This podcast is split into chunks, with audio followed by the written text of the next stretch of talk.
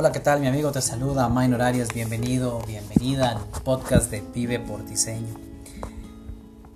En esta ocasión quiero compartir contigo un texto, un texto de este libro que ya voy finalizando, los cinco mandamientos para tener una vida plena.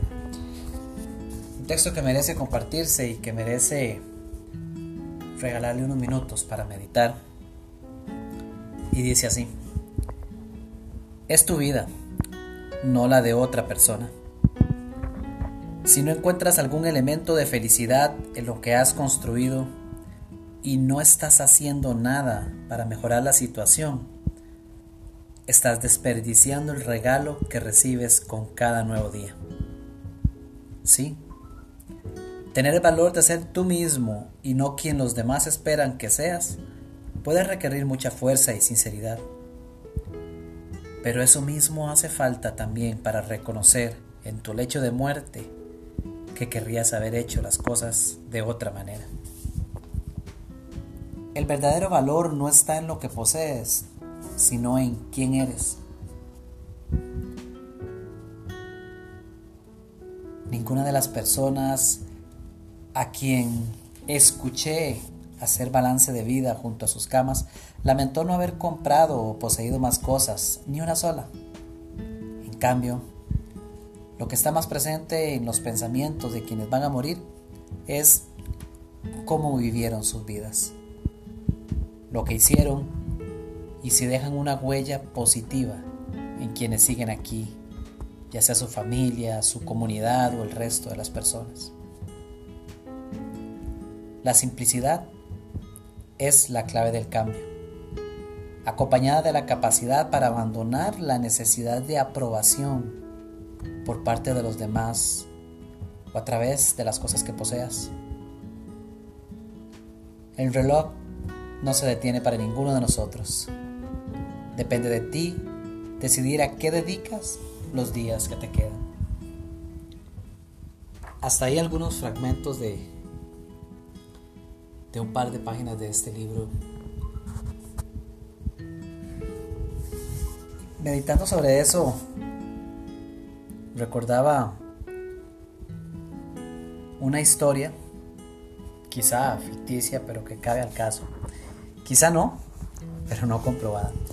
Pero recordaba una historia que comentaba de alguien que haciendo, haciendo cuentas de cuánto tiempo estimaba que podía quedarle en su vida, calculando un tiempo promedio, había decidido llenar un frasco de canicas, bolinchas, no sé cómo le llames en tu país, nosotros en Costa Rica usualmente le decimos bolinchas. Llenar un, un frasco con estas canicas. Una por cada sábado que le quedaba disponible fácil pensar que nos queda mucho tiempo, pero cuenta la historia que cuando hizo el ejercicio y sacó los cálculos, el frasco no quedó tan lleno como se esperaba. Y luego por cada asado que transcurría, tomaba una canica de ese frasco y la regalaba. Y cada vez quedaba más vacío, por supuesto. Cada sábado una semana que haya transcurrido. Si hicieras ese ejercicio en este momento, ¿cuántas bolinchas, cuántas canicas crees jugando con la expectativa de pensar que se cumpla el tiempo que crees que puedas llegar a vivir? ¿Cuántas crees que sean? Y no es más que una vana ilusión, pero ayuda a hacer conciencia porque de eso se trata este texto y de eso se trata este mensaje. Es tu vida, no es la de otra persona. Y mientras pasan los días las semanas y se van agotando las canicas, ¿será que te preguntas si estás viviendo tu vida o la de otra persona? ¿Estás viviendo tus intereses? ¿Te has regalado el espacio realmente para reconocer lo que anhela tu corazón.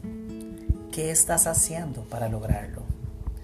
¿Qué estás haciendo para vivir? Para vivir tu vida, no la de otros. porque el reloj no se detiene para ninguno de nosotros. Y con la expectativa de que nos quedan muchísimos días por delante, es fácil pensar que con tantos días que faltan, es fácil pensar que, que vamos a tener mucho tiempo futuro, entonces pues decidimos postergar las cosas y después las vamos a hacer, pero ya sabemos que eso es una vana ilusión. El único momento que existe es el de ahora. Y aún si hacemos el ejercicio de las canicas,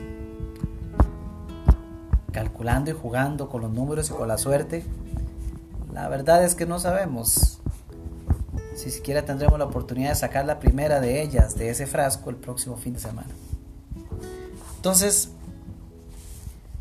un llamado a ser conscientes y un llamado a la simplicidad, porque esa es la clave del cambio.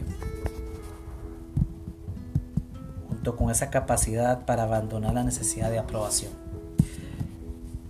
¿Cómo sería tu vida? ¿Cómo sería nuestra vida si lográramos extraer el pensamiento que nos lleva a creer que necesitamos la aprobación de otros para actuar? ¿Cómo sería? Si pudieras ver ese pensamiento que recorre tu mente, tomarlo y sacarlo, ¿qué harías distinto si ese pensamiento no existiera? Si no existiera esa necesidad de conseguir la aprobación de otros y simplemente dejarte ir a crear lo que quieras crear en tu vida. Sería diferente, ¿verdad? Es posible lograrlo, pero para eso hay que empezar por ser conscientes. Y una vez conscientes, comenzar a asumir el control y dejar de actuar como víctimas.